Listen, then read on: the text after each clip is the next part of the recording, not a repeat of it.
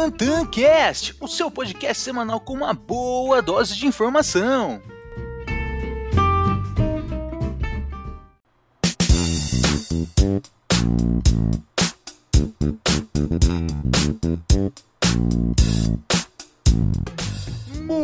Muito bom dia, boa tarde e, claro, boa noite! Está começando mais um episódio aqui do TantanCast. Estamos iniciando o 17 episódio e estou muito feliz que estamos batendo a marca de quase mil ouvintes aqui no TantanCast. E claro, quem aqui vos fala é o Tantan da Bolsa ou Tainan Barbosa.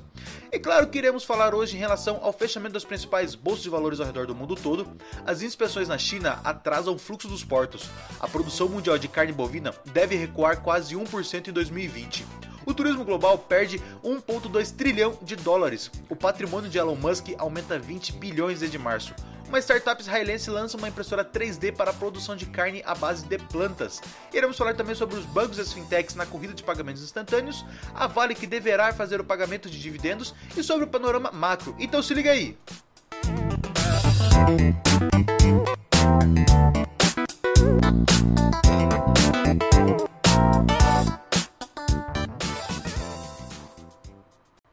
Semana tivemos um mercado um pouco menos volátil ao longo dos dias aí nessa semana, ainda mais pelo fato de termos um feriado nessa semana, que tivemos um feriado aí nos Estados Unidos. E praticamente todas as bolsas acabaram fechando no campo positivo. No último pregão agora, S&P 500 fechou com uma alta de 0,45%, Dow Jones fechou com uma alta de 0,36% e a Nasdaq fechou no zero, um pouco, um pouco acima ali do zero, né? mas praticamente no zero.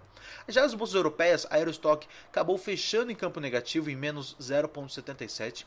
As bolsas chinesas acabaram fechando em campo positivo. Xangai subiu mais de 2%. E o Bovespa ele também fechou é, em campo positivo com uma alta de 0,55%. Na semana, as bolsas norte-americanas acabaram subindo em torno de 3,75%, o Ibovespa subiu 3,12%, as bolsas europeias acabaram subindo 2,82% e as bolsas chinesas acabaram subindo em torno de 6%.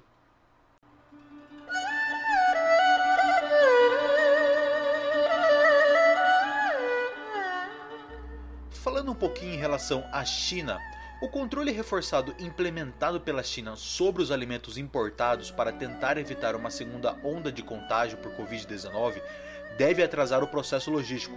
Os navios que deixam os portos brasileiros com as cargas de carnes em direção ao gigante asiático vão demorar um pouco mais para voltar. Essa é a variação do brasileiro Jan Stru, chefe global de proteínas e lácteos da Maersk, maior empresa de transportes marítimos do mundo. Falando ainda em relação ao setor alimentício, a produção mundial de carne bovina deve recuar 0,8% em 2020 e deve ficar em torno de 72 milhões de toneladas, conforme o relatório da FAO. As projeções refletem a diminuição do rebanho dos seus maiores produtores de carne do mundo, dentre eles Estados Unidos, Austrália, Nova Zelândia, Índia, África do Sul e União Europeia. A maioria dos países que enfrentam perspectivas negativas de produção sofrem com as interrupções no mercado diante da disseminação do coronavírus. Segundo a FAO, a produção de carne bovina nos Estados Unidos aumentou no primeiro trimestre do ano. Com a escassez de processamento de carne está atrapalhando a capacidade das indústrias de abater e poder ter uma contração global de 5%.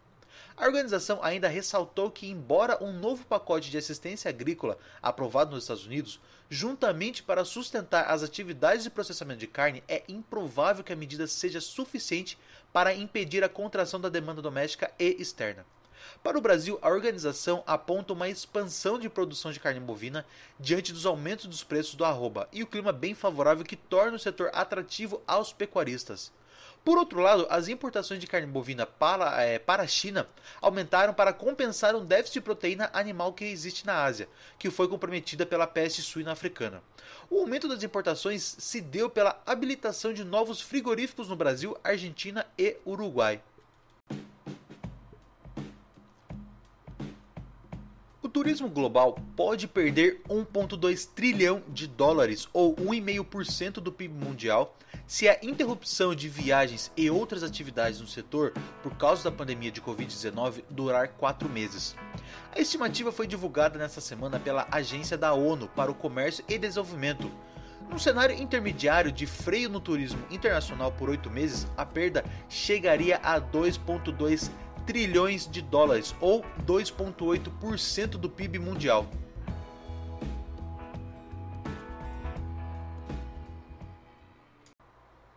Essa semana, a Tesla se tornou a empresa de automóveis mais valiosa do mundo na quarta-feira, agora dia 1 de julho, passando a Toyota, com uma avaliação de mercado de mais de 208 bilhões de dólares.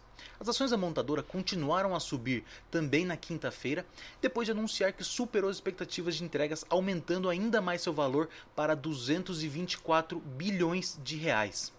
O CEO da Tesla, Elon Musk, que possui um pouco mais de 13% das ações da empresa, é o maior beneficiário deste aumento. Seu patrimônio líquido aumentou 5,2 bilhões desde a última sexta-feira, dia 26 de junho, elevando sua fortuna a 46,3 bilhões de dólares no fechamento do pregão de quinta-feira, calcula Forbes. Musk não vende as ações da Tesla desde 2010. A startup israelense Redefine Meat planeja lançar impressoras 3D para produzir bifes à base de plantas no próximo ano, em uma tentativa de capturar uma fatia do mercado de rápido crescimento de alternativas à carne. Os substitutos de carne são cada vez mais populares entre os consumidores preocupados com o bem-estar animal e o meio ambiente, aumentando as vendas da Behind Meat, Impossible Foods e Nestlé. A Redefine Meat, com sede no sul de Tel Aviv, primeiro testará o seu Outtake em restaurantes de luxo este ano, antes de lançar suas impressoras 3D em escala industrial para distribuidores de carnes em 2021. As máquinas poderão imprimir 20 kg por hora, eventualmente centenas a um custo menor do que a carne de verdade. Fundada em 2018, a empresa captou 6 milhões de dólares no ano passado em uma rodada de investimentos liderada pela CPT Capital, investidora da Behind Meats e da Impossible Foods. A Hanako Venture Capital e o grupo alemão de aves PHW também investiram na empresa. O mercado está definitivamente aguardando uma inovação em termos de melhoria da textura, disse Stace Pitt, que gerencia o programa de Proteins for Life da Wageningen University Research na Holanda. Ela diz que a impressora 3D é uma tecnologia que compete para melhorar a textura de carne alternativa, mas ter novas tecnologias não necessariamente resolve o problema do sabor. As vendas de alternativas à carne podem atingir 140 bilhões de dólares até 2029, cerca de 10% do mercado mundial de carne, de acordo com a Berkeley.